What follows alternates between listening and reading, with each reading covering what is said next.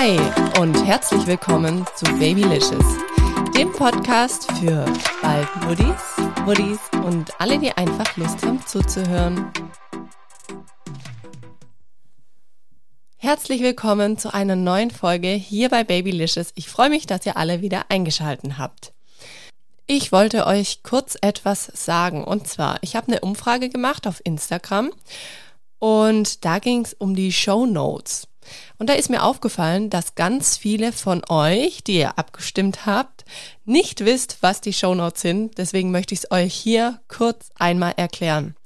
Zu jeder Folge gibt es auf Spotify, auf Apple Podcasts und auf allen anderen Streaming-Plattformen eine Podcast-Folgenbeschreibung. Sprich, alles, was ich in dieser Podcast-Folge erwähne, sei es die Werbung, sei es ähm, die einzelnen Links zu oder Websites zu meinen Gästen, alles, was wichtig ist zu den einzelnen Folgen, findet ihr immer in der jeweiligen Folgenbeschreibung. So, dann ist aber auch noch die Frage, wie kommt ihr auf die jeweilige Folgenbeschreibung? Ich weiß aus meinen Analytics und aus meinen Statistiken, dass der Großteil von euch hört einfach über Spotify diesen Podcast.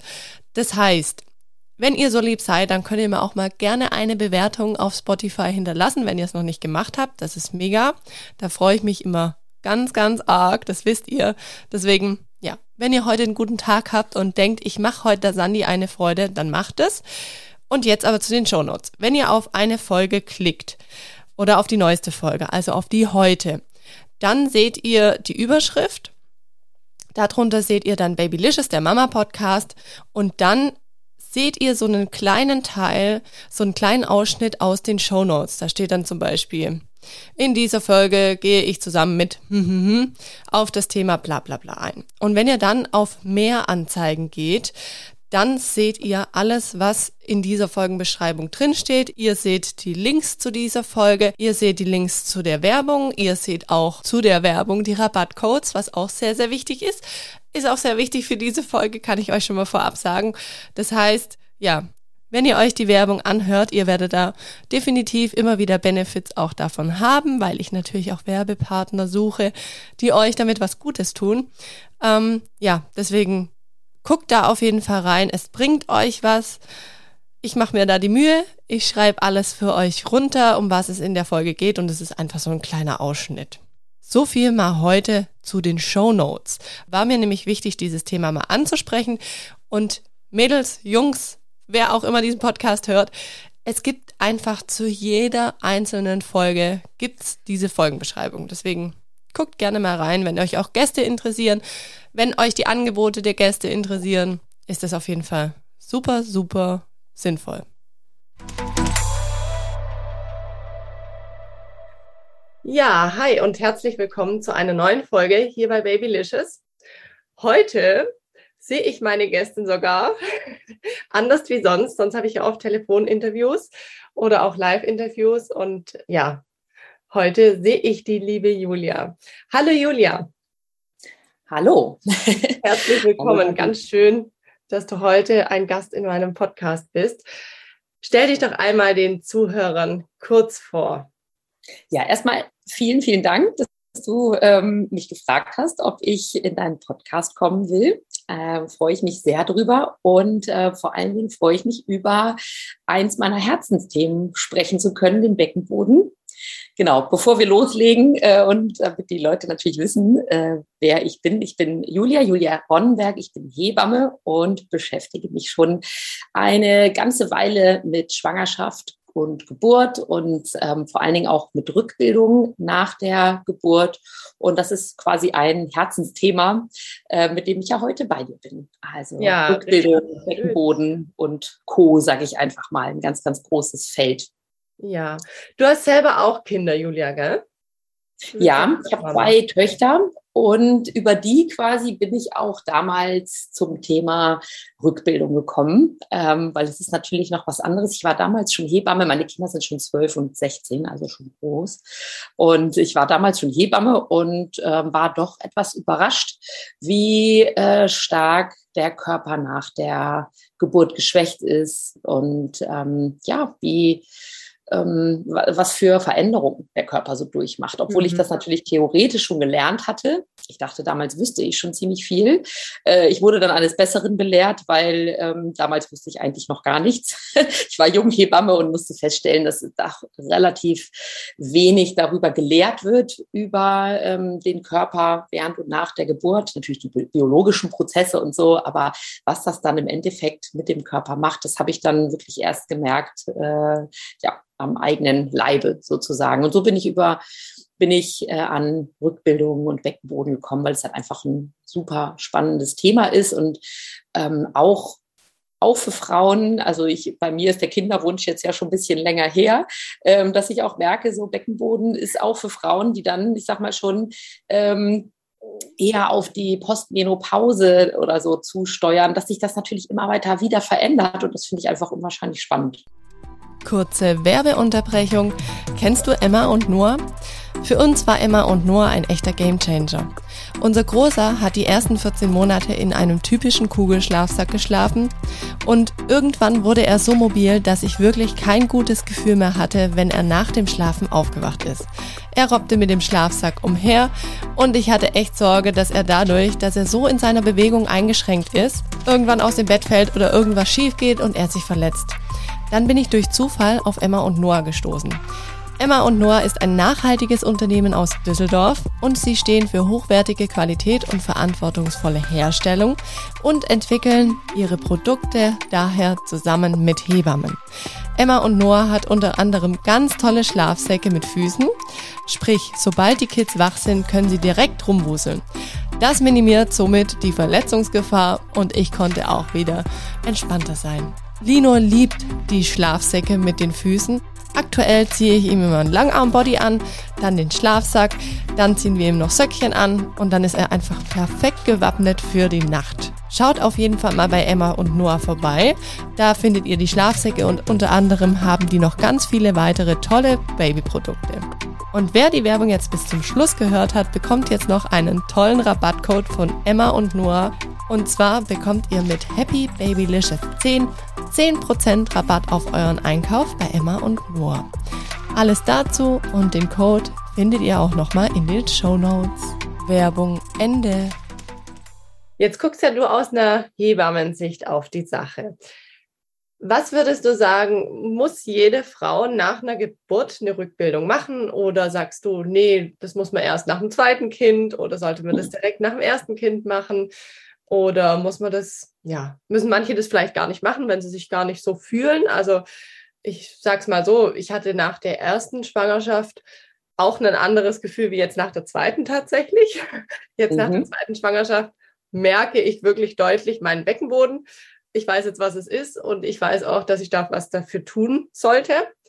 Ähm, ja, was sind denn deine Empfehlungen dazu? Also es ist natürlich immer total schwierig, ähm, zu schauen, wie sich jetzt das bei der jeweiligen Frau entwickelt. Also ich habe immer wieder Frauen auch in der Wochenbettbetreuung, die sagen, oh, ich fühle mich so gut ähm, und ich habe irgendwie gar nicht das Gefühl, dass ich jetzt Rückbildungsgymnastik machen müsste. Also ich fühle mich eigentlich quasi schon fast so wie vor der Schwangerschaft. Ich kann das im Einzelfall natürlich nicht sagen, ob diese Frau jemals eine Beckenbodenschwäche entwickelt, ob diese Frau jemals Beschwerden wie Rückenbeschwerden äh, entwickelt, eine Inkontinenz oder was auch immer sozusagen mit auch mangelnder Rückbildung oder einem schwachen Beckenboden, geschwächten Muskelkorsett einhergeht. Das ist natürlich ähm, individuell mal ein bisschen schwierig. Grundsätzlich würde ich eigentlich jeder Frau dazu raten, schon alleine, weil in einem für mich guten Rückbildungskurs auch sehr, auch ein Teil immer Theorie ist. Und da merke ich, dass doch, obwohl die Frauen ja heute sehr, sehr informiert sind, wir haben ja in allen Bereichen ein wahnsinniges Wissen, was ja auch überall und immer verfügbar ist. Und trotzdem gibt es doch zum einen ähm, auch viele, viele so Halbwahrheiten, die kursieren und zum anderen über den eigenen, äh, eigenen Körper dann doch häufig nicht so viel ähm, Wissen. Also im Bereich des Beckenbodens, der ja einfach auch ein im Prinzip ja auch ein Tabuthema immer noch ist. Vielleicht in unserer Generation nicht mehr ganz so sehr wie noch in der, also in unserer Müttergeneration, wo man darüber ja gar nicht gesprochen hat. Also das hat sich schon verändert und ähm, zum Positiven verändert. Ähm, ja, also man investiert quasi in sein Frausein und das nicht nur kurze Zeit nach der Geburt eines Kindes, sondern längerfristig, weil man einfach auch über Wissen erlangt, was man vielleicht so nicht bekommen hätte. Mhm. Klar, kann man sich auch alles anlesen, man kann sich auch eine DVD und ein Video kaufen oder bei YouTube sich durchschauen. Ähm, da, also das ist immer ein bisschen Typsache. So, mhm. wie auch immer man es macht, ich würde auf jeden Fall jeder Frau empfehlen, Zeit in den eigenen Körper zu investieren, auch wenn ich weiß, dass Zeit bei Mamas Mangelware ist, ähm, dass man doch versucht, ein, zweimal die Woche irgendwie 20, 30 Minuten irgendwie zu finden, die man in den eigenen Körper investiert, weil das im Prinzip auch nicht nur jetzt aktuell so, also wo man vielleicht auch Beschwerden hat, sich positiv auswirkt, sondern längerfristig. Okay. Ähm, ja. Also eine gute Investition ist sowieso immer gut in den eigenen Körper äh, zu das investieren. Das stimmt, das stimmt. Und für die Mamas, die jetzt vielleicht noch nicht so genau wissen, auch was der Beckenboden ist. Also es hören ja auch viele Schwangere zu, die vielleicht noch kein mhm. Kind bekommen haben. Ähm, vielleicht kannst du mal so ein paar Übungen sagen, wie man den Beckenboden ansteuern kann, wie man merkt, was der Beckenboden ist. Also ja, genau. Da müsste man vielleicht erstmal damit anfangen, was ist denn der Beckenboden? ja, genau, bevor man anfängt, ihn irgendwie anzusteuern. Also es macht definitiv Sinn, ähm, schon in der Schwangerschaft Kontakt mit dem Beckenboden aufzunehmen. Und ich sage immer so schön, Beckenboden, eigentlich ähm, steckt das schon im Wort drin, der Boden des Beckens. Also das ist die Muskelschicht, die unser Becken, unseren Bauchraum nach unten hin abschließt. Und ähm, ja, der hat wahnsinnig viele Aufgaben. Also der Beckenboden ist sehr komplex, besteht aus verschiedenen, drei übereinander gelagerten Muskelschichten, die im Prinzip so gitterartig übereinander liegen, auch unterschiedliche, teilweise unterschiedliche Funktionen haben. Aber äh, diese drei Muskelschichten arbeiten Hand in Hand. Also die kann man jetzt nicht voneinander wirklich trennen, sondern wir brauchen wirklich diese drei Muskelschichten, damit der Beckenboden dann auch seine vielseitigen Aufgaben erfüllen kann. Und das sind ähm, ganz populär, zumindest nach der Schwangerschaft, Kontinenzsicherung. Also dass man, dass wir willentlich Blase und Darm kontrollieren können. Denn wenn das nicht mehr funktioniert, ist es ganz, ganz unangenehm. Und so machen die Frauen meistens das erste Mal überhaupt Kontakt mit ihrem Beckenboden, dass sie merken, so, uh, okay, irgendwie geht dann doch immer ein bisschen was daneben irgendwie oder ich kann Darmgase nicht mehr richtig halten, so, das ist unangenehm. Aber der Beckenboden... Richtig, Julia, da muss hm? ich kurz einhaken, da muss ich kurz Ja, einhaken. bitte. Ähm, nach der Schwangerschaft, also viele sprechen ja immer so nach dieser Schwangerschaft von der Inkontinenz, was Wasserlassen angeht, so mhm. am ehesten. Und tatsächlich war es bei mir so, dass ich äh, meine Darmgase nicht halten konnte. Also ja. völlig verrückt. Ich bin durch die Wohnung gelaufen, habe gesagt, Schatz, es tut mir schrecklich leid. Äh, das war wirklich, ja, wir haben drüber gelacht, aber ich dachte mir so, hoffentlich hört es wieder auf. Ja, klar. Also das mhm. ist, ich sag mal, der Leidensdruck bei Darmgasen oder auch bei Stuhl ist meistens noch größer, weil mhm. ich sag mal, Frauen unter sich reden wahrscheinlich eher noch mal darüber, dass sie sich beim Joggen in die Hose pieseln. Das ja. ist, ich sag mal, ja. relativ akzeptiert. Wir sollten es nicht wir sollten es nicht einfach hinnehmen, aber mhm. ich sag mhm. mal, da haben die meisten noch nicht so Probleme mit, so untereinander, ja. wenn sie, ja, wenn sie dann irgendwie unter Freundinnen sind, aber wer spricht schon gerne darüber, dass er seinen Stuhl nicht halten kann mhm. oder Darmgase ja. und dann ja. halt pusten muss und kontrolliert. Ne? Das ist natürlich schon, da ist der Leidensdruck dann wirklich groß, wenn mhm. äh, das dann auch geräuschvoll abgeht und man in der großen Menge ist und das Gefühl hat, man hat da keine Kontrolle mehr. Mhm. Also das ist, ähm, das ist ein, ähm, ja, das sind so einige Symptome, wo Frauen das erste Mal Kontakt mit dem Beckenboden aufnehmen. Aber der hat halt, wie gesagt, um nochmal auf dieses Schwangerschaftsthema mhm. zurückzukommen, der hat halt nicht nur die Kontinenzsicherung als Aufgabe, sondern er hat auch einen großen Anteil daran, unser Becken zu stabilisieren zum Beispiel, ähm, damit wir halt auch wirklich einen, einen, aufrechten Gang haben. Der stabilisiert uns, richtet uns auf. Ähm, arbeitet mit der Bauch- und der Rückenmuskulatur zusammen und was immer gerne auch ein bisschen vergessen wird ähm, vor lauter Kontinenzsicherung, ist halt auch, dass es ein Sexualorgan ist. Also der Beckenboden, mhm. je besser der trainiert ist und so, umso besser der durchblutet wird, äh, umso orgasmusfähiger ist er. So, auch vielleicht okay. sprechen wir mhm. vielleicht auch nicht so gerne drüber, äh, ja. so über Sexualität, äh, aber der Beckenboden ist ein, im Prinzip auch ein Sexualorgan und ähm, auch ähm, das ist eine wichtige Aufgabe und auch eine Angst von Frauen. So nach der Geburt, so oh, wie ist das dann nach der Geburt? Kann ich dann noch Sex mit meinem Mann haben? Ja. Wie ist das, merkt er das dann überhaupt noch? Und ja. Ähm, genau, also das äh, ist mir auch immer wichtig, mhm. äh, dass das nicht ganz hinten ansteht. Und ähm, in der, in der Schwangerschaft macht das auf jeden Fall ähm, Sinn hinsichtlich zum einen der Geburtsverletzungen, also weil doch auch gerade ein großer Teil der Erstgebärenden im Bereich des Beckenbodens Verletzungen hat. Ähm, dass man den Beckenboden auf die Geburt vorbereitet. Also dass man zum einen lernt, ihn bewusst anzuspannen und zu entspannen. Das sind so die, ich sag mal, so die Hauptaufgaben des Beckenbodens, zu stabilisieren, zu halten, aber auch im richtigen Moment loszulassen. Und das ist zum Beispiel bei der Geburt sehr gefragt. Mhm. Ähm, wir legen im Alltag eher mehr so den Fokus aufs Festhalten. Und manchmal ist das Entspannen ähm, ist manchmal wirklich tendenziell eher ein Problem als das Anspannen. Also mhm. auch beim Toilettengang zum Beispiel. So, dass äh, einige Menschen wirklich Probleme haben, irgendwie Stuhlgang zu haben, weil einfach doch dazu muss der Beckenboden sich entspannen. Mhm. Mhm. Genau, auf die einzelnen Muskelschichten könnte ich natürlich, es ich hatte ja schon gesagt, so drei übereinander gelagerte Muskelschichten. Teil ist auch sind auch die Schließmuskeln, die da integriert sind. Ähm, deswegen halt auch die, ähm, hatte ich eben ganz vergessen, einfach so die Kontinenzsicherung. Ne? Ähm, die Vorbereitung während der Schwangerschaft ist zum einen hatte ich eben schon gesagt, natürlich dieses Anspannen, dass man mhm. die Scheide verschließt, den Anus bewusst verschließt, aber genauso, gerade hinsichtlich der Geburt, übt dieses zu also die wirklich die Körperöffnungen bewusst loszulassen. Da gibt es zum Beispiel auch so Beckenboden-Meditationen, wo man das mhm. üben kann. Beim Beckenboden werden auch gerne mit Bildern, wird gerne mit Bildern gearbeitet. So Richtung Geburtsvorbereitung ist das gerne so die Blume, die aufgeht, mhm. so dass man sich beim Ausatmen vorstellt, so die Scheide geht auf, der Anus geht auf. Also das ist zum Beispiel so ein ganz beliebtes Bild, geburtsvorbereitend.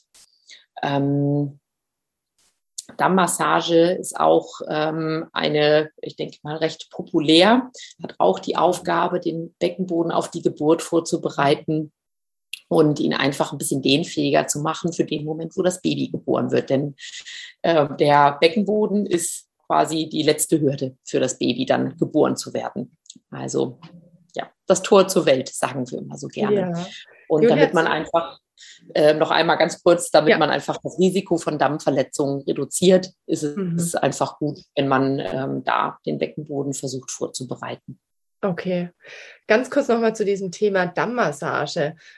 Da habe ich mich auch in den beiden Schwangerschaften ehrlich gesagt ein bisschen schwer getan, ähm, weil ich nicht mhm. genau wusste, wie vorgehen. Also ich habe zwar mir das so ein bisschen durchgelesen online und habe auch auf diesen Dammmassageöl die Anleitung gelesen, aber ich fand es schwierig. Also zumindest wusste ich dann nicht, okay, wie lange muss ich massieren oder wie muss ich es machen oder wie muss es sich nachher anfühlen, dass es mir wirklich effektiv für die Geburt hilft.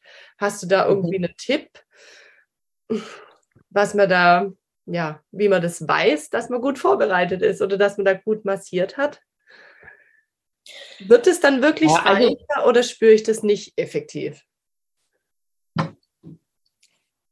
Das hängt, glaube ich, von der jeweiligen Frau ab, was für ein mhm. Gefühl sie sowieso schon für den Beckenboden hat. Für die meisten ist das ja absolutes Neuland. Und ja. wir Frauen werden ja meistens auch relativ, ich sag mal, mit unserem mit unserem Genitalbereich ja eher so ein bisschen tabuisiert groß, ne? Das mhm. ist halt so untenrum.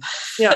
da unten irgendwie. Naja, das ist ja. Und man sieht es ja auch nicht so offensichtlich, sage ich mal, wie bei einem Mann, sondern ja. ich muss ja schon, um jetzt alles zu sehen, muss ich mir einen Spiegel hinhalten. Ja, auf jeden Fall. Und auch nach der macht, Geburt. Also das ist auch eine Art der Geburtsvorbereitung. Es ist ja auch wahnsinnig abstrakt.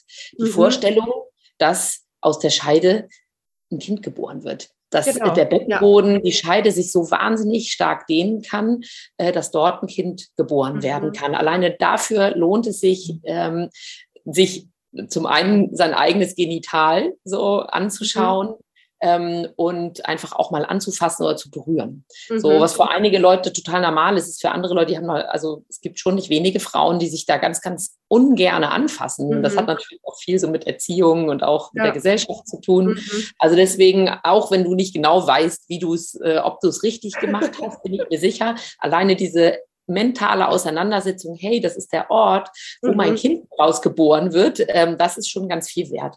Ja. Ob du das nun wirklich merkst, also hängt wirklich von der jeweiligen Frau mhm. ab, so ob man mhm. da eine Veränderung ähm, merkt. Darmmassage sollte man, wenn, dann wirklich auch regelmäßig machen, damit mhm. es, also niemals, es hat sowieso, also egal was man macht, einmalig hat ja wenig ja, irgendwie ja. bleibenden Effekt. Und man ähm, sollte damit dann wirklich um die, ich sag mal, 34. bis 36. Woche spätestens starten. Mhm mit dem wachsenden Babybauch ja gar nicht so einfach, ne, wenn man schon ja. so eine dicke Kugel hat, da ranzukommen. Und ich empfehle immer, den Daumen in die Scheide einzuführen. Am besten irgendwie einen Fuß auf die Toilette oder auf den Badewannenrand oder auf den mhm. Stuhl stellen und dann so den Daumen, ich sag mal so ein, ein, ein bis zwei Zentimeter in die Scheide einführen und da gibt es ja auch manchmal gerne so Schaubilder, wenn man das so googelt, ja. so U-förmig mhm. ähm, Richtung Anus drücken. Also es ist kein okay. Streicheln und es ist auch nicht angenehm. Also es ja. äh, ist jetzt keine Wellness-Massage, sondern da geht es schon um ein bisschen Druck. Okay. Ähm, okay. Also da muss man, kann man sich auch erstmal langsam rein, also rantasten. Ja. Ne? ja. Und ich bin sowieso nie eine Freundin von Dogmatismus, egal in welche Richtung. Ähm, mhm um welche Themen es sich handelt. Und gerade bei Schwangerschaft, Geburt muss man einfach gucken, was passt zu einem, was, äh, mhm. äh, womit kann man sich anfreunden.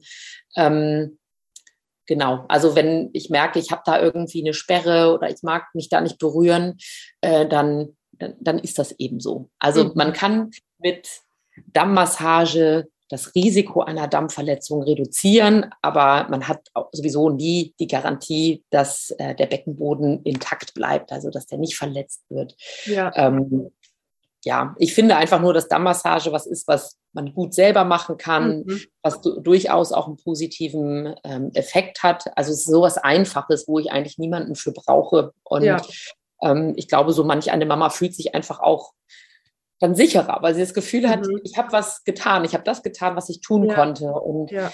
ähm, eine andere Sache ist aber, da sind so viele Faktoren, die auf den Beckenboden bei der Geburt einzahlen oder wirken. Die Geburtsposition zum mhm. Beispiel. Es gibt Geburts, es gibt Beckenbodenschonendere Positionen, dann welche, die sind belastender für den Beckenboden. Dann die Art der Geburtshilfe, auch ganz wichtig. Mhm. Ähm, wie presst oder wie schiebt die Frau. Ja. Ähm, also wird die Frau zum Pressen angeleitet, so wie das ja doch auch noch vielerorts ähm, üblich ist. Also dieses mhm. sogenannte Powerpressen, wie wir das nennen, dass man wirklich beinahe einatmet und dann Schmackes gibt und nach unten schiebt oder nach unten presst vielmehr. Mhm. Das ähm, ja, das ist einfach wesentlich belastender für den Beckenboden, als wenn man eine Frau nach ihrem Gefühl schieben lässt. Mhm. Also eine, das, mhm.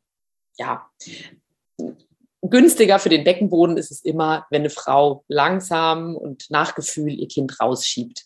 Okay. Ähm, ja. Da bedarf es natürlich auch manchmal, also das Powerpressen, ich bin da keine Freundin von, ich weiß aber, es gibt Frauen, die brauchen so ein bisschen, die müssen ein bisschen angefeuert werden, damit sie sich auch wirklich trauen, mhm. über diesen, diesen Punkt hinwegzudrücken.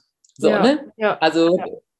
Aber ich bin tendenziell schon eine Freundin vom Schieben nach Gefühl. Mhm. So dass man mhm. wirklich äh, nur so weit geht, wie man sich damit gut fühlt. Und ja. dann dauert das Ganze länger, aber das Gewebe hat einfach mehr Zeit, sich zu dehnen und man hat eine höhere Chance, dass es halt einfach, dass der Beckenboden nicht verletzt wird. Ja, ja. Also es sind viele Faktoren, dann mhm. auch, auch die Größe des Babys. Ja. Deswegen ist Dammmassage nur eine kleine Sache sozusagen, die sich positiv auf den Beckenboden auswirkt. Ja. Was kann man denn so nach der Geburt, das hast du uns ja schon ein bisschen was zu vor der Geburt und in der Schwangerschaft erzählt, was kann man denn noch nach der Geburt machen? Also klar, einen Rückbildungskurs, ähm, weil du einfach gesagt ja. hast, du solltest selber in sich selber investieren. Mhm. kann man aber dann selber auch noch so, ja, im Alltäglichen was für sich tun. Ja, definitiv. Das ist sowieso das Allerwichtigste. also bevor du einen Rückbildungskurs anfängst, also das fängt schon mal mit Wochenbett an, dass man quasi auch das Wochenbett ein bisschen plant. Also mhm. ein bisschen vielleicht vorbereitet. Ähm, wer macht den Haushalt? Ähm, habe ich genug Einkäufe, nicht, dass ich da gleich schon in der ersten Woche dann irgendwie lostigern muss. Heute mhm. kann man ja glücklicherweise das meiste auch online machen, ne? dass man ja. irgendwie beim Supermarkt online Lebensmittel äh, bestellt. Also, dass man, das Wochenbett hat ja in den letzten Jahrzehnten quasi an so ein bisschen Wichtigkeit verloren, so in der mhm. Gesellschaft. So. Ja. Es, ich weiß nicht, ob da aktuell wieder so ein Wandel stattfindet, aber eine Zeit lang war das wirklich irgendwie ähm, ja, man hatte das Gefühl, äh, dass sich die Frauen auch selber diese Zeit gar nicht mehr einräumen, ähm, in Ruhe heilen zu dürfen. Der Körper, der ist ja wahnsinnig geschwächt und verletzt. Man muss sich vorstellen, alleine die, die Plazenta hinterlässt nach der Geburt eine Wunde, die ist so groß wie ein Frühstücksteller. Wer läuft da, also das muss man sich mal richtig vorstellen. Wann hast du mal so eine Wunde gehabt? Mhm. Äh, so eine große Wunde. Ähm, die allermeisten haben noch nie so eine riesen Wunde gehabt. Also der Körper ist wahnsinnig verletzt. Und da fängt für mich schon auch Selbstfürsorge an, dass man halt wirklich sich dem, ja, dass man dem Körper Zeit gibt, in Ruhe zu heilen, dass man wirklich ja. das Wochenbett, man muss das nicht, man muss das nicht wortwörtlich nehmen, dass man jetzt sechs Wochen im Bett liegt, dann hat man andere ja. Probleme, ne? Aber ich sag mal schon, äh, sagt, es ist eine Zeit, wo ich mich zurücknehme. Ich bleibe die ersten ein, zwei Wochen, tingel ich zwischen dem Bett und dem Sofa hin und mhm. her und versuche mein Baby im Liegen zu stillen und versuche den Haushalt jetzt mal nicht zu schmeißen, sondern versuche das irgendwie mir Hilfe zu holen oder äh, ja, bestmöglich übernimmt es dann der Partner. Ja. Oder eine andere Person. Da, da fängt quasi das da fängt schon Beckenbodenschonung quasi an, ja. dass der Körper überhaupt einmal heilen kann. Mhm. Weil wenn ich natürlich gleich aus dem Bett springe mit einer Dampfverletzung, Hämorrhoiden, der Beckenboden ist stark überdehnt ähm, und ich habe das Gefühl, ich, also der Beckenboden hängt mir zwischen den Kniekehlen. Also das ist ja häufig so ein Gefühl, dass die Frauen das sagen, ich habe so ein Druckgefühl in der Scheide. Mhm. Das, ist ein, das ist einfach ein, das ist ein ähm, Symptom von einem überlasteten, geschwächten Beckenboden. Und ähm, da gehört eigentlich, diese Frau muss eigentlich erstmal entlasten, bevor sie jetzt ihr ja. Kind irgendwie im Tragetuch vor, das Bauch, äh, vor den Bauch bindet und durch den Park marschiert. Ne? Ja, ähm, dann so ein Rückbildungskurs beginnt man ja in der Regel erst frühestens nach fünf bis sechs Wochen mhm. nach, einem, äh, nach einer vaginalen Geburt und nach einem Kaiserschnitt nach acht bis zehn Wochen. So, das ist so die übliche Empfehlung. Mhm. Aber auch da würde ich jetzt nicht fünf, sechs Wochen einfach nur warten, bis es soweit ist, sondern am besten schon im Wochenbett mit ganz leichten Übungen beginnen. Das ähm, sind das ist Atem, Atmung. Also der, der Beckenboden arbeitet ja synchron mit dem Zwerchfell zusammen. Mhm. Deswegen, ähm, und das Zwerchfell muss auch erstmal lernen, sich wieder richtig zu entfalten nach der, äh, nach der Geburt. Und der Beckenboden muss schwingen. Man kann sich das vorstellen wie so ein, äh, ja, wie so ein Tuch, was so auf und ab schwingt. Und das kann das aber, kann der Beckenboden nur, wenn das Zwerchfell auch auf und ab schwingt. Aber wenn das. Zwerchfell sich nach der Geburt nicht mehr richtig entfalten kann, also dieses Auf- und Abschwingen nicht mehr gut funktioniert, dann kann auch der Beckenboden dauerhaft sich nicht mehr ähm, nicht, nicht gut auf und ab bewegen. Mhm. Dementsprechend ist so die erste Rückbildungsübung Atmung, auch wenn es vielleicht erstmal ein bisschen banal klingt, dass wir äh, der Atmung ähm, ein wenig Aufmerksamkeit schenken. Und zwar nicht dieser ganz tiefen Bauchatmung, wie man sie in der Schwangerschaft kennt, sondern dass man äh, die 360-Grad-Atmung, das hört sich ganz spektakulär an, übt, ja. dass man quasi nicht nur in den Bauch atmet, weil das belastet den Beckenboden recht stark, sondern dass man versucht, den, den Atem in alle Bereiche sozusagen des Bauches zu lenken, auch in den Rücken, ähm, mhm. im Prinzip so ein ja, gut verteilt im Brust- und im Bauchraum. Okay. So, das wäre quasi so einer der ersten Rückbildungsschritte. Und so was wie Beckenkippen in Rückenlage, dass man wirklich nur so eine kleine Kippbewegung des Beckens macht, das Schambein Richtung Bauchnabel rollt. Mhm. Alleine dadurch verbessert sich der Beckenbodentonus. Also es sind so, so kleine Dinge, ja. wo die Seite aufstehen, auch immer ganz, mhm. ganz wichtig. Ähm, sehe ich, sehe ich im Wochenbett, in der Wochenbettbetreuung ganz häufig anders, dass die Frauen dann wieder so, sag mal, sich außen liegen, äh, mhm. gerade aufsetzen. Das ist sowohl für den Beckenboden, aber auch für die Bauchdecke, für die Bauchmuskulatur, die ja auch geschwächt ist, ähm, suboptimal. Also mhm. man sollte mhm. auch da darauf achten, dass man in der Wochenbettzeit oder auch noch länger bestmöglich über die Seite hochkommt. Ja, ja. Jetzt gibt es ja auch ah. so Beckenbodengewichte. Empfiehlst du sowas zum Training nach einer Geburt oder nicht? Nein, nicht wirklich. Ähm, also die Beckenboden, ja, das ist eine, eine schwierige Sache mit den Beckenbodentrainingskugeln. Ähm, weil, also man muss da auch so ein bisschen gucken, was man da, von was man spricht. Mhm. Es gibt, ähm, es gibt Beckenbodengewichte, die haben noch eine Kugel in der Kugel. So, ah, okay. So ähnlich wie so eine. Liebeskugel, mhm. die so ein bisschen klötern, die vibrieren. Ja.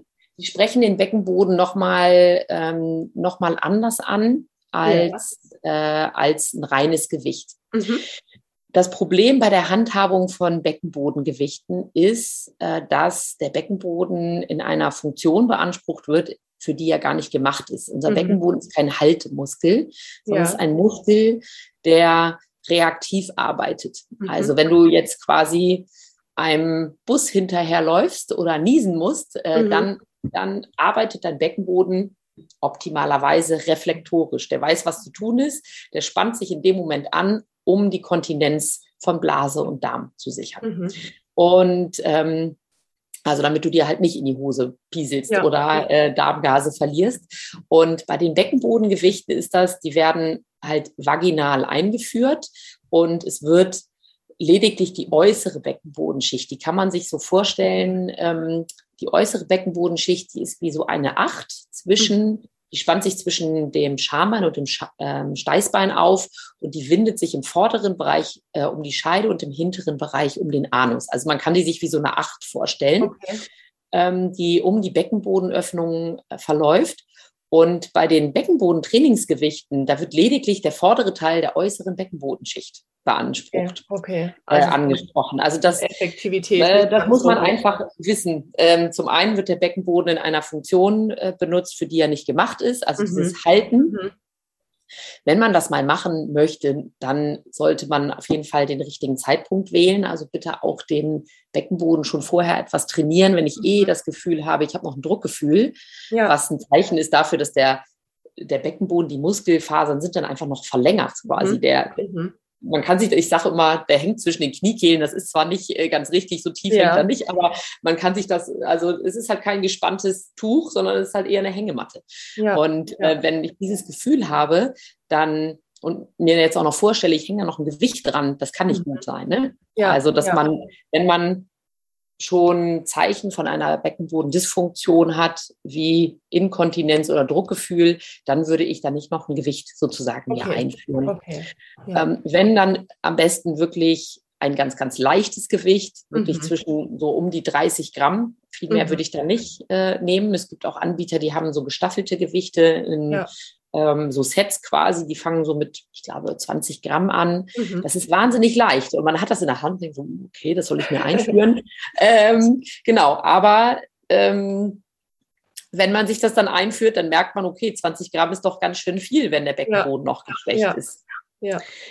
Und ich würde dann auch aufs Material achten. Also mhm. wenn die, ähm, ich würde immer medizinisches Silikon empfehlen. Das hat einfach ein bisschen mehr Grip und bleibt einfach besser dann auch in der Scheide. Mhm. Einige Frauen berichten, dass das Gewicht rausrutscht. Da muss man natürlich gucken, liegt es daran, dass der Beckenboden noch geschwächt ist ja. oder liegt es an der Form? Also es gibt mhm. so längliche Gewichte. Ich würde eher tendenziell eher so runde Gewichte nehmen. Ich sag mal, die eher wie so ein Ei oder eine Kugel mhm. aussehen. Mhm. Weil wenn ich mir vorstelle, ich habe gerade vaginal ein Kind geboren und ja. habe für mir so einen Tampon groß ähnlichen äh, Beckenbodenkonus ein. Das ist natürlich gar nichts. So von ja, ja. Also das, ähm, ich würde dann tendenziell eher schon ein runderes Gewicht aus medizinischem Silikon empfehlen. Okay. Genau, also mit den Beckenbodentrainingskugeln, um das nochmal zusammenzufassen, ich würde es tendenziell nicht empfehlen, ähm, weil es halt einfach äh, überwiegend die äußere Beckenbodenschicht anspricht. Und wir wollen ja quasi, dass alle drei Muskelschichten äh, gut arbeiten. Also wir brauchen alle drei Beckenbodenschichten, damit der Beckenboden dann auch zuverlässig arbeiten kann. Und es ist einfach Beckenbodentraining ist halt weitaus mehr als nur einen kräftigen Beckenboden zu haben mhm. äh, oder nur eine, nur eine kräftige äußere Beckenbodenschicht. Ähm, also da spielt die Haltung mit rein, zum Beispiel die Beckenstellung, die Fußstellung, all das ähm, lernt man hoffentlich auch äh, im, in einem Rückbildungskurs mhm. wahrzunehmen. Ähm, natürlich dann auch das, das Muskelkorsett, also die tiefe Bauch- und Rückenmuskulatur arbeitet mit dem Beckenboden direkt zusammen. Ähm, also angesichts der Veränderungen in der Schwangerschaft ist einfach, das wäre zu schön, um wahr zu sein, dass man sich ein Beckenbodengewicht regelmäßig einführt und dann ist der Beckenboden gewappnet für die nächsten Jahre. Äh, ja. das wäre einfach zu schön, nur leider ist es nicht ganz so einfach. Mhm. Deswegen, also es ist einfach, ähm, man muss das Thema Beckenboden ein wenig ähm, allumfassender sozusagen angehen. Wir mhm. dürfen nicht den Beckenboden isoliert betrachten, sondern müssen den im Prinzip im Zusammenspiel mit dem ganzen Körper mhm. betrachten. Kurze Werbeunterbrechung. Kennst du Pitzballoon? Pitzballoon ist dein Spezialist für Partyzubehör, Dekoration und Ballons. Wenn du aus dem Raum Stuttgart kommst, ist Pitzballoon der perfekte Ansprechpartner für dich, wenn es ums Thema Party- und Eventdekoration geht. Oder auch, wenn du einen lieben Menschen eine Freude mit einem der wunderschönen Ballons machen möchtest. Mittlerweile gibt es vier Stores, zwei in Stuttgart, einen in Ludwigsburg und einen in Sindelfingen. Bei Pitz Ballon bekommst du ganz individuell, abgestimmt auf deinen Anlass, wundervolle Ballondekorationen. Ich selbst bin ein großer Fan von den Ballons von Pitz Ballon und verschenke sie super gerne zu Babypartys, Geburtstagen oder auch Hochzeiten. Du kommst nicht aus dem Raum Stuttgart? Kein Problem. Pitzballon hat auch einen ganz tollen Online-Shop mit einer ganz großen Auswahl an tollen Ballons sowie einer, wie ich finde, super spannenden Sparte. Ballon in a Box. Hier kannst du deine Liebsten mit schwebenden Ballons per Post überraschen. Mega, oder? Schaut einfach mal vorbei unter www.pitzballoon.de. Alles dazu findet ihr auch nochmal zum Nachlesen und zum draufklicken in den Show Notes. Werbung Ende. Was mich noch mega interessieren würde, wo ich gerne noch drauf eingehen würde, auf dieses Thema der Unterschied zwischen einer vaginalen Geburt und einer Kaiserschnittgeburt mhm. und wie das sich auch auf den Beckenboden auswirkt. Also was, was ist da wirklich dann der Unterschied, beziehungsweise kann man sagen, wenn jetzt eine Frau einen Kaiserschnitt macht, dass der Beckenboden weniger belastet ist oder ist das Quatsch? Also erst einmal, es ist schon so, dass Frauen nach einem Kaiserschnitt seltener inkontinent sind in den ersten Jahren nach mhm. der Geburt als nach einer vaginalen Geburt. Also okay. es ist schon so, dass ähm, eine vaginale Geburt belastender für den Beckenboden mhm. ist. Nichtsdestotrotz war natürlich der Beckenboden wurde auch bei einer Frau, die einen Kaiserschnitt hatte, durch die Schwangerschaft belastet, ähm, hormonell aufgelockert. Ähm, mhm. Und aber in den ersten Jahren sind es circa 15 Prozent der Frauen nach einem mhm. Kaiserschnitt, die unter Inkontinenz leiden. Und im ersten Jahr nach der Geburt, ähm, nach einer vaginalen Geburt, sind das fast 30 Prozent. Also fast oh, ein Drittel wow. der Frauen, okay. die ähm, an meistens einer Belastungsinkontinenz leiden. Mhm. Also beim Hüpfen, Niesen, Lachen, Springen, ja. ähm, also dann ja. Urin oder Darmgase, mhm. verlieren. Genau. Okay. Also das ist schon signifikant weniger. Mhm. Ähm, irgendwann gleicht sich das aber auch wieder an, dass da der Geburtsmodus nicht mehr so eine große Rolle spielt. Und es gibt ja auch Studien, ähm, also von an Frauen, die nie geboren hatten, äh, ja. äh, die sozusagen auch im Alter von 60, also wo ein ganz, ganz großer Teil auch Beckenbodenprobleme hat. Ah, also okay. ist, ähm, es okay. ist ein ähm, natürlich, da, wenn man geboren hat, wenn man schwanger war, dann ist das, äh, ist das belastend für den Körper, dann ist das ähm, belastend für den Beckenboden.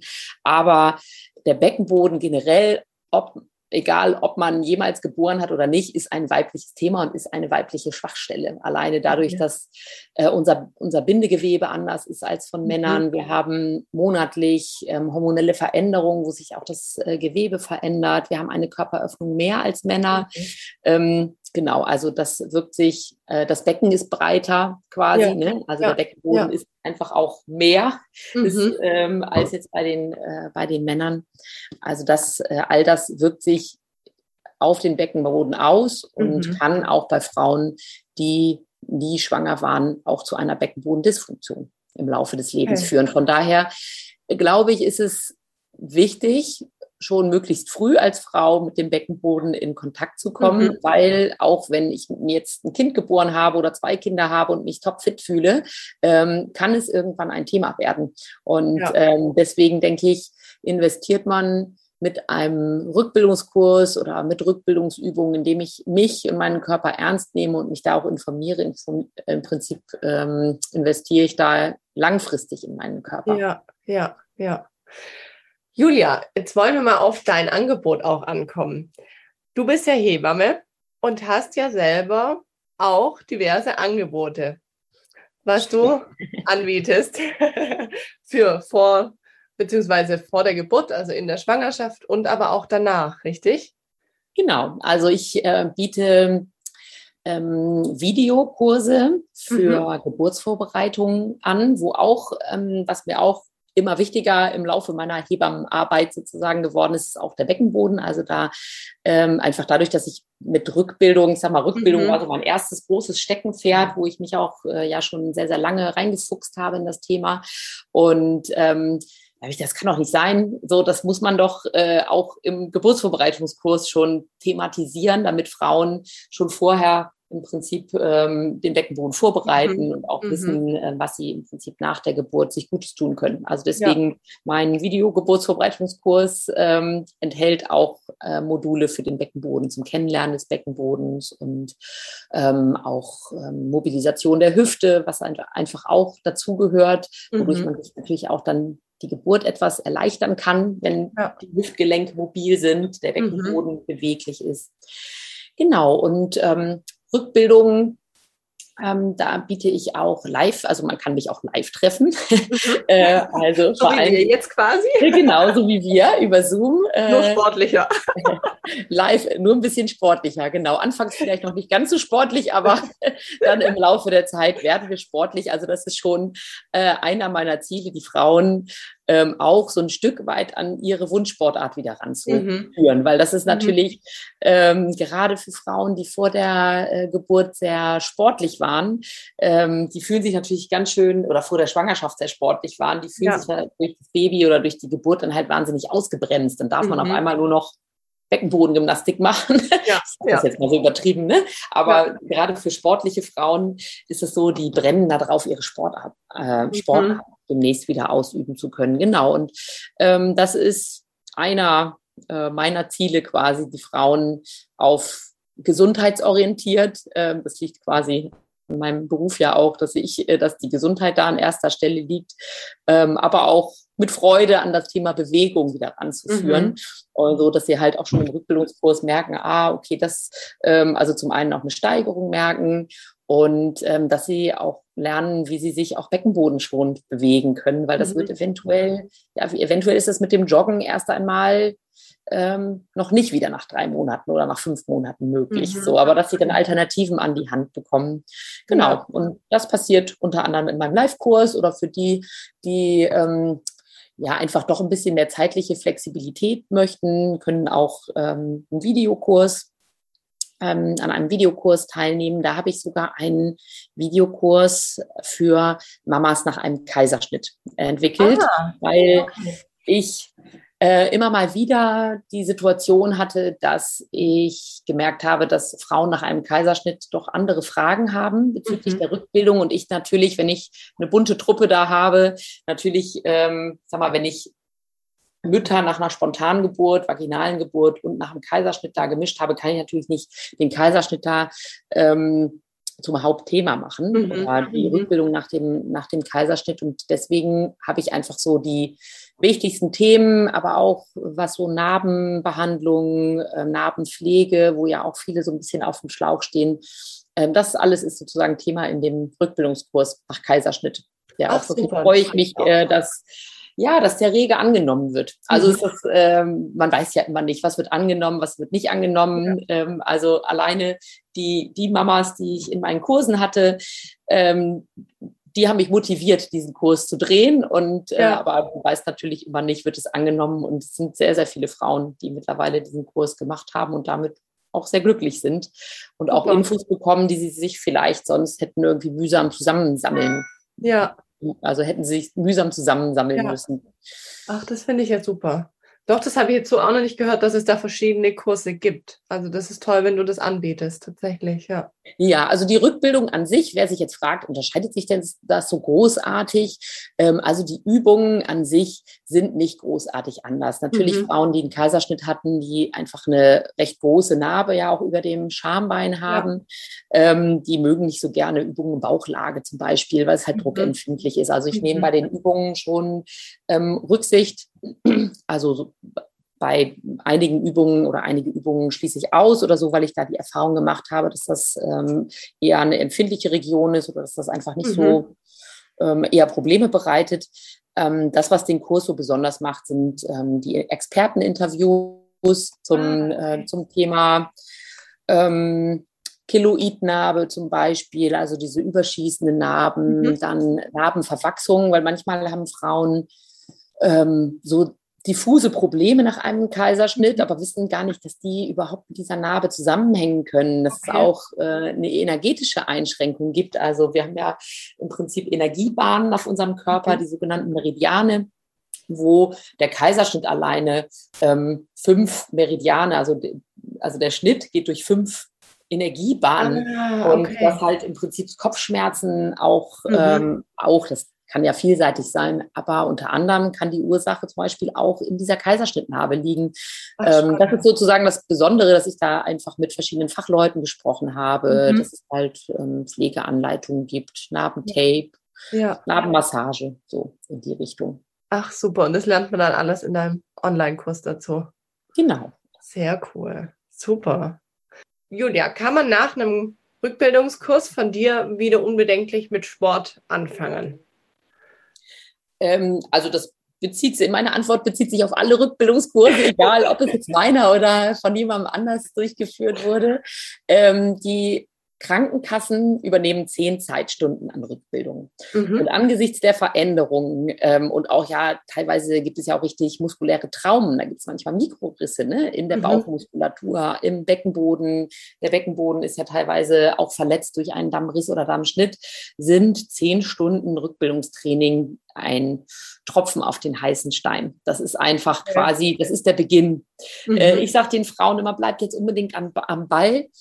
Ähm, gut ist, wirklich einen Folgekurs zu machen, ich sag mal, der sich wirklich speziell auch an die Zielgruppe Mütter mhm. richtet, ich sag mal, mhm. Mütterfitness, ähm, wie auch immer man das nennen mag, ne? Rückbildung 2, Sport nach der Rückbildung, also da gibt es ja viele äh, mhm. Kurskonzepte dafür, indem man, äh, wo man im Prinzip dort anschließt, wo man aufgehört hat. Mhm. Ähm, wenn mich Frauen fragen, das ist ja eine ganz beliebte Frage, ja, kann ich denn jetzt wieder meinen Sport machen? Ich hatte ja eben so gesagt, mein Ziel ist es schon, die Frauen da wieder auch an Bewegungen ranzuführen. Ja. Da muss man immer ganz genau gucken, was ist denn der Sport? Und mhm. natürlich der weibliche Körper, also wir sind alle sehr, sehr unterschiedlich. Mhm. Ne, die eine Frau steckt das irgendwie, steckt auch eine Schwangerschaft irgendwie vielleicht besser weg als eine andere Frau. Also man muss High-Impact-Sportarten Sportarten von Low-Impact-Sportarten mhm ähm, unterscheiden. Low-Impact-Sportarten sind teilweise eher, also das sind so die Beckenboden schonendere, schonenderen Sportarten und High-Impact, bei denen wird gehüpft, gesprungen. Das sind, das ist Joggen zum Beispiel. Das ist so ein mhm. bisschen so der Klassiker. Darf ich, wann darf ich wieder joggen gehen? Ja. Da gehören aber auch ganz viele Mannschaftssportarten dazu. Tennis spielen mit Start-Stopp-Bewegungen, die ja mhm. auch sehr beckenbodenbelastend äh, sind. Ähm, also High-Impact-Sportarten sind tendenziell Beckenboden belastender und ich würde auf keinen Fall einer Frau raten, nach acht Wochen Rückbildungskurs, so lange dauert ja meistens äh, ein Rückbildungskurs, so acht bis zehn Wochen, ähm, sofort wieder mit dem Joggen loszugehen, mhm. sondern ich würde da wirklich ein Wiederaufbautraining, einen langsamen Einstieg ins Training mhm. empfehlen.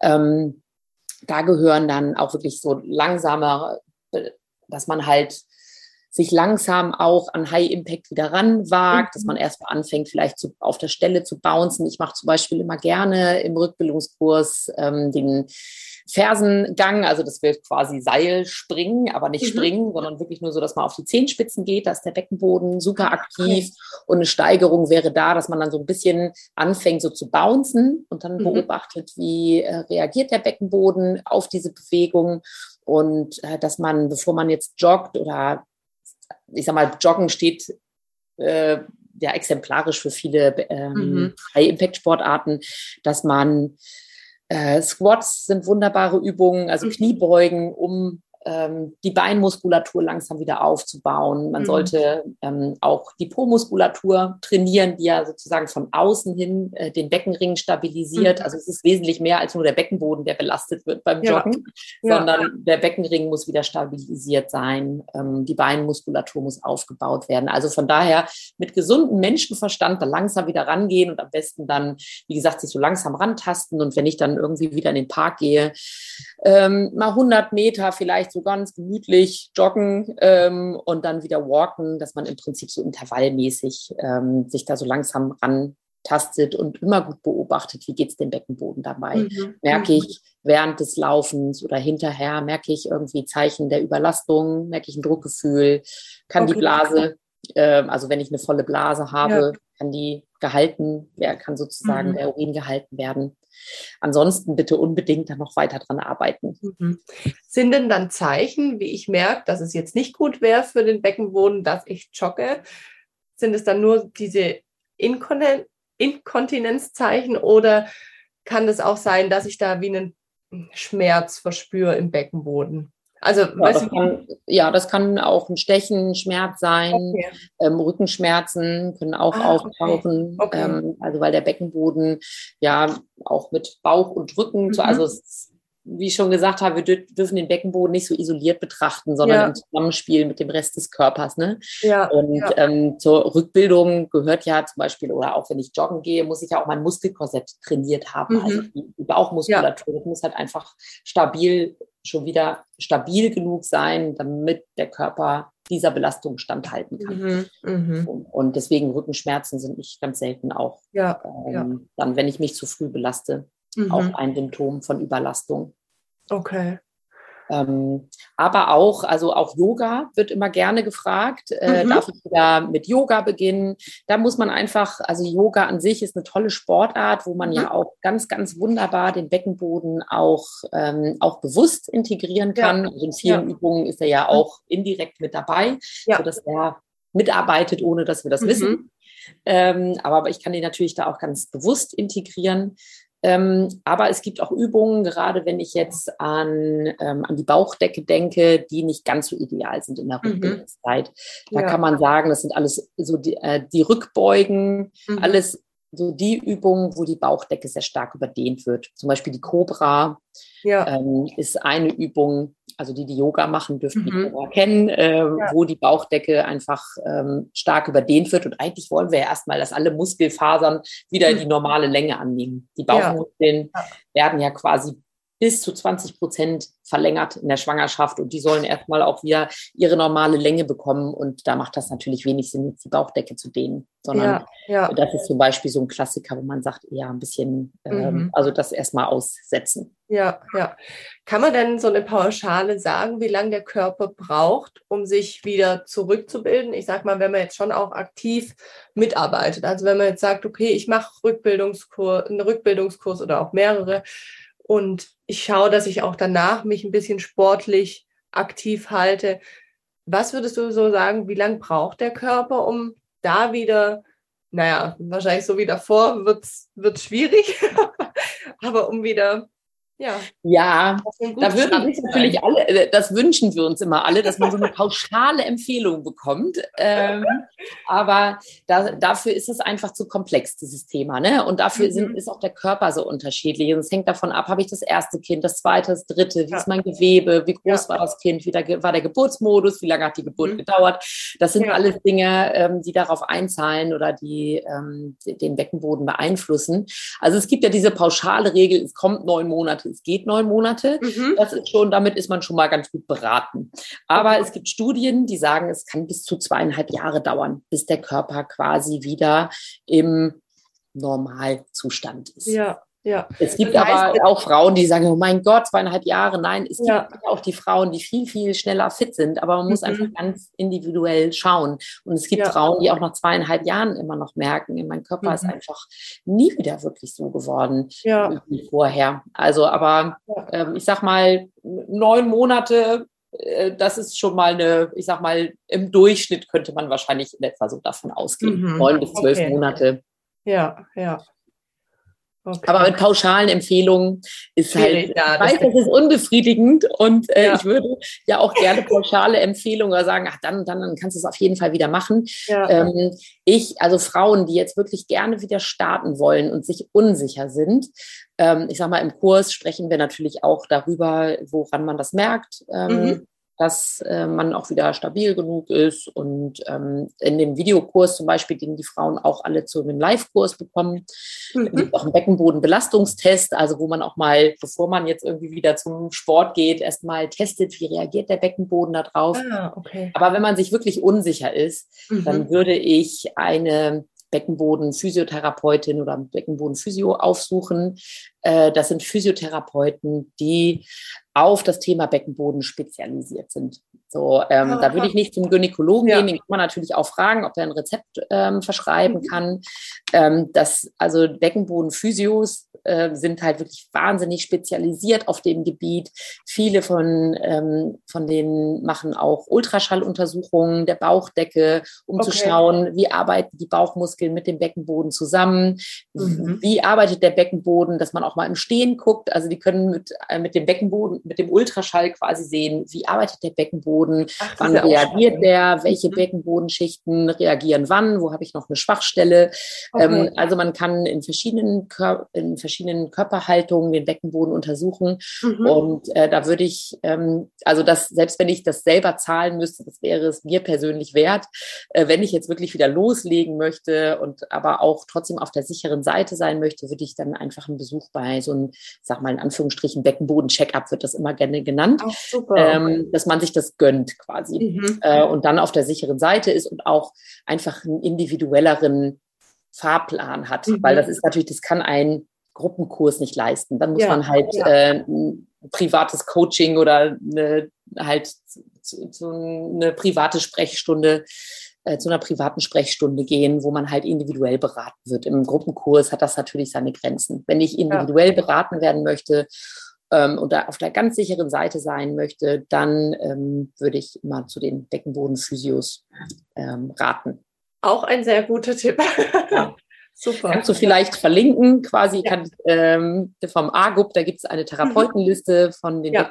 Physios in Deutschland. Mhm. Das gleiche gibt es auch für Österreich und Schweiz, also für ja. den deutschsprachigen Raum, weil da suchen sich einige Frauen dann manchmal auch ähm, einen Wolf in der Stadt und finden dann vielleicht ja. keinen, der darauf spezialisiert ist. Also da gibt es eine Liste von mhm. den Spezialisten, Spezialistinnen auf dem Gebiet. Super, das packen wir auf jeden Fall in die Show Notes. Ja. Ich würde ohnehin sagen, wir packen sowieso auch alles zu dir und deiner Person in die Show Notes und auch zu deinen Kursen. Gerne, gerne. Ähm, ja, weil das ist natürlich super hilfreich, finde ich, wenn man ja einfach schon mal vielleicht in einer Podcast-Folge sowas gehört hat drüber und sich dann denkt, Mensch, die Julia, die finde ich sympathisch. ähm, die hat auch viel Wissen, da möchte ich gerne einen Kurs machen. Also mir hätte das tatsächlich echt geholfen. Ich habe jetzt beides mal tatsächlich nur Online-Kurse gemacht hat. Also, also in der ersten oder nach der ersten Schwangerschaft war es ja bei mir eh Corona-bedingt so geschuldet. Mhm. Und jetzt mit zwei Kids muss ich einfach ganz ehrlich sagen, ist es für mich halt vom Handling viel, viel einfacher, wenn ich zu Hause einen Videokurs oder einen Live-Kurs mache. Ähm, ja, das ist natürlich auch immer so ein bisschen Typsache. Ähm, mhm. also ich habe in der ähm, also in der Corona-Zeit, wenn wir sie so ne-, nennen mögen, ähm, ja sehr, sehr, sehr viele Live-Kurse gemacht. Die konnten mich kaum noch mhm. retten vor Anfragen quasi. Ja. Und die Rückmeldung der Frauen, bei Anfang waren sie sehr skeptisch, weil das ja auch für viele ganz, ganz neu war, jetzt mhm. solche Kurse auch online zu machen. Und äh, die Rückmeldung war, hey, das war wirklich toll, weil ich konnte mir ganz viel Zeit sparen. Mhm, ähm, genau. Ähm, auch viele hatten dann ja auch schon ein zweites oder drittes Kind, ja. die dann auch immer durchs Bild geturnt sind und haben die manchmal mitgemacht, weil ja. die dann irgendwie Quarantäne zu Hause hatten oder was auch mhm. immer. Also es hat auch viel, viel Druck aus dem Alltag genommen. Ja. Ähm, natürlich hat das auch seine Grenzen, weil ich natürlich nicht auf den Bauch tasten kann. Mhm. Ähm, aber es geht über, es geht online. Ähm, viel, viel besser, als man erwarten würde. Ja. Also die meisten sind wirklich wahnsinnig überrascht, auch wie persönlich so ein Kurs sein kann. Ja, ähm. Auch wie nah man sich als Gruppe wird und mhm. ähm, dass man doch übereinander, miteinander spricht, obwohl ja. man hunderte bis ja auch tausende von Kilometern weg sitzt. Ich bin ja in Zypern und äh, dass es trotzdem einfach so ein, ja, so ein Gruppenfeeling ist. Und da bin ich jetzt einfach Teil von, äh, dieser acht Wochen von. Und mhm. da waren, glaube ich, viele sehr überrascht, dass es doch sehr gut funktioniert. Ja. Aber mit den Videokursen ist natürlich immer so eine Sache, die meisten brauchen schon einen Termin. Also viele mhm. brauchen dann schon so einen Termin, wo dann jemand wartet und sagt, ja, wo ist denn jetzt die Nadine? so, warum kommt die heute nicht? Die hat, mich ja. nicht, hat sich nicht abgemeldet. Ja. Ähm, genau. Also und da ist natürlich so ein Live-Kurs meistens ein bisschen günstiger. Ja, so, als, ja, äh, als ein reiner Videokurs, wo man ja, auch, der Schweinehund ist dann manchmal ja. auch ein bisschen größer. Ja, ja, das stimmt, das stimmt. ja. super. Cool. Dann dir vielen Dank für die Gerne. Aufnahme. Vielen Dank für die Einladung. Und ja. genau, ich hoffe, dass ähm, viele Frauen diesen Podcast hören und den interessant finden, vielleicht einen Weg zu mir finden. genau, schaut gerne mal vorbei. Ja. Genau, du stellst ja alles unten in, den, in die Show. Genau, genau. Super. Danke dir. Tschüss. Tschüss. Meine Lieben, ich hoffe, euch hat diese Folge gefallen. Ich habe es ja schon zu Beginn gesagt.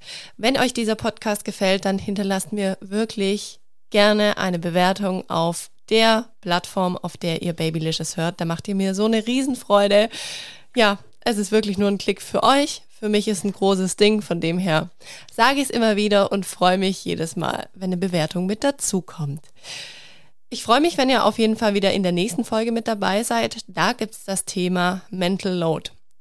Ich kann schon mal anteasern, bei mir gerade ein Riesenthema und ich habe gerade wirklich täglich Stimmungsschwankungen.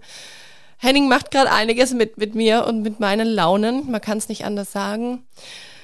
Für die Kids ist es, glaube auch nicht so einfach, weil ich wirklich am Limit fahre. Warum ich am Limit fahre, was ich aktiv jetzt dagegen tue, dass es vielleicht ein bisschen besser wird erfahrt ihr auf jeden Fall in der kommenden Folge.